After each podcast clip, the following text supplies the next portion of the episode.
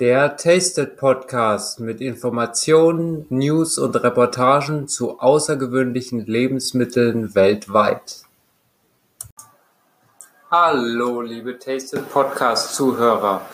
Nachdem ich voller Freude vernommen habe, dass der Tasted Podcast jetzt auf Spotify gelistet ist, habe ich gedacht, jetzt lege ich doch direkt mal nach. Und nachdem ich auch wieder sprechen kann, in voller Stärke. Ich habe versucht, nur als Einschub mal, ich habe versucht, mal wieder selber Senf zu machen, habe eine Senfsaat genommen, die wohl etwas scharf war und habe mir wirklich den gesamten Gaumen verbrannt und die Zunge und hatte heute wirklich etwas Probleme, mich zu artikulieren. Aber jetzt geht's wieder. Der Senf musste leider weg. Er war ungenießbar. Das nur als kurzer Einschub. Ähm, ich möchte mich heute mal ein bisschen dem Zucker oder eher den Zuckerersatzstoffen widmen. Und zwar, äh, dass Zucker mittlerweile als böse verschrien ist, wissen wir alle und da kann sich jeder sein eigenes Bild machen. Ich halte Zucker in der Form als Kristallzucker oder in den Abartsformen davon auch für überflüssig für unsere Ernährung. Es ist kein natürlicher Stoff, er wird chemisch hergestellt, kommt in der Natur in dieser kristallinen Form nicht vor und könnte deswegen schädlich für unseren Körper sein. Dem will ich mich aber nicht widmen. Was viele noch verwechseln, ist die Zuckerersatzstoffe, die sich nämlich aufteilen in äh, Zuckerersatzstoffe und Süßstoffe. Zuckerersatzstoffe haben überwiegend auch Kalorien und werden verstoffwechselt in unserem Körper. Die Süßstoffe haben teilweise auch Kalorien, fällt aber nicht ins Gewicht, da sie nicht verstoffwechselt werden. Sie süßen, wir haben den Geschmack, aber sie gehen dann aus uns wieder raus. Entschuldigung. Entschuldigung, ich musste kurz unterbrechen, da hat sich wohl doch noch ein Senfkörnchen mit meinem Hals verwirrt. Ich hoffe, dass ich jetzt weitersprechen kann. Also, die Süßstoffe, wie gesagt, werden nicht verstoffwechselt und haben deswegen auch keine Kalorien. Das wird oft noch verwechselt. Ich sag's gleich vorweg, ich rate eher zu den Süßstoffen. Ähm, die gelten als unbedenklicher und bei den Zuckerersatzstoffen ähm, kommen wir dann später noch zu, sind die äh, Süßungsmittel äh, teilweise naja, da werde ich nachher noch eine kurze Anekdote zu loslassen, damit es nicht alles zu theoretisch wird und ihr auch bis zum Ende da bleibt. Gibt es am Schluss noch eine kleine Geschichte. Also, Zucker ist ja klar, das kann auch in verschiedener Form, das wird gerne verwendet von der Nahrungsmittelindustrie, auf den Produkten stehen. Da steht dann Fructose, Galaktose, äh, Glucose, Maltose, Fructose, Sirup und äh, da wird dann munter drauf losgeschossen und wenn man das alles zusammenrechnet, ist trotzdem alles Zucker. Übrigens auch Honig ist reiner Zucker, Kokosblütenzucker ist Zucker.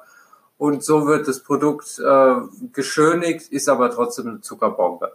Egal, kommen wir weiter zu den Zuckeraustauschstoffen. Ähm, ich nenne euch jetzt einfach, ich hau euch jetzt mal die Begriffe an den Kopf. Erythrit, Isomalt, Isomaltulose, Lactit, Maltit, Mannit, Sorbit und dann Stevia. Stevia wird zum Beispiel aus den Blättern von der Stevia-Pflanze gewonnen. Äh, andere ähm, Stoffe werden aus Saccharose hergestellt oder aus Rübenzucker. Also sie werden wirklich alle chemisch hergestellt, aber das wird der Zucker im Endeffekt auch. Süßstoffe sind auch synthetisch hergestellt. Ähm, die Süßkraft übrigens bei den ganzen Zuckeraustauschstoffen äh, unterscheidet sich. Und was auch ganz wichtig ist, die Hitzestabilität. Manche eignen sich zum Backen, andere ähm, eignen sich nicht zum Backen. Es würde jetzt aber den Rahmen sprengen, das kann man alles für das Einzelprodukt nachschauen. Da gibt's hervorragende Varianten, mit denen man auch backen kann. Die füllen dann auch, weil das ist ja auch der Sinn von Zucker, ein Füllmittel und Stabilität zu geben. Aber da gibt's auch Alternativen. Jetzt eben noch mal zu den Süßstoffen, die ich eigentlich bevorzugen würde. Das wäre dann das, ähm, ja, ich, ich höre es schon, das Aspartam, was sehr in Verruf steht, weil es da angeblich Studien gibt, die aber laut anderen Stimmen von Universitäten von der Zuckerindustrie gesponsert wurden. Also Aspartam ist zugelassen, gilt als unbedenklich und ich persönlich habe damit keine Probleme. Weitere Süßstoffe, Zyklamat, ähm, Neotam, Saccharin, der übrigens auch aus Haushaltszucker hergestellt wird, hat aber trotzdem äh, fast keine Kalorien. Sucralose, ähm, der wird durch Chlorierung hergestellt, hört sich eigentlich auch dramatisch an, ist aber nicht so schlimm. Und ein etwas teurerer Süßstoff, den ich sehr gut für Kaffee finde, ist Taumatin. Der wird aus einer Samenkapsel hergestellt und äh, da ist es auch so wie bei allen anderen Süßstoffen, der wird eben aufgenommen, süßt und geht dann hinten genauso wieder raus. Ähm, der wird aber beim Erhitzen etwas instabil. Den finde ich auch sehr gut. Der ist aber eben leider etwas teurer. Ja, jetzt habe ich euch hoffentlich ähm, einen Überblick verschafft, was der Unterschied ist der verschiedenen Zuckerersatzstoffe. Und ähm, ich weiß, das ist nicht immer ganz einfach, aber guckt mal auf die Packung und schaut mal, ob eben ein Zuckeraustauschstoff oder ein Süßstoff drin ist. Jetzt noch mal eine kleine Geschichte zu einem Süßstoff, äh, Zuckeraustauschstoff. Entschuldigung, ich verwechsel es jetzt selber schon. Maltit. In den USA kamen ein paar Haribo-Bärchen, also auch von Haribo USA, auf den Markt und wurden bei Amazon verkauft. Die Bärchen wurden natürlich angepriesen als zuckerfrei und das finden die Amerikaner und wahrscheinlich wir auch richtig, richtig toll. Und dann hat das Übel seinen Lauf genommen. Die Leute haben nur ein paar von diesen Bärchen gegessen und das Maltit hat sowas von abführend und das ist eben einer der Probleme bei den Zuckeraustauschstoffen. Sie wirken blähend und abwirkend. Äh, ja. Äh, und die Leute haben Rezensionen geschrieben, abführend, Entschuldigung. Ähm, die Leute haben dann Rezensionen geschrieben, wie mega schrecklich es ihnen ging. Es muss eine Katastrophe gewesen sein. Sie haben gesagt, sowas Übles haben sie in ihrem ganzen Leben noch nicht erlebt.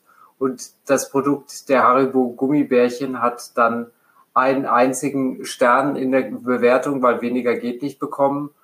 Und ähm, Amazon hat sich dann selber äh, bemüßigt gefühlt, später eine Sicherheitswarnung rauszugeben und Haribo USA hat natürlich das Produkt dann auch vom Markt nehmen müssen.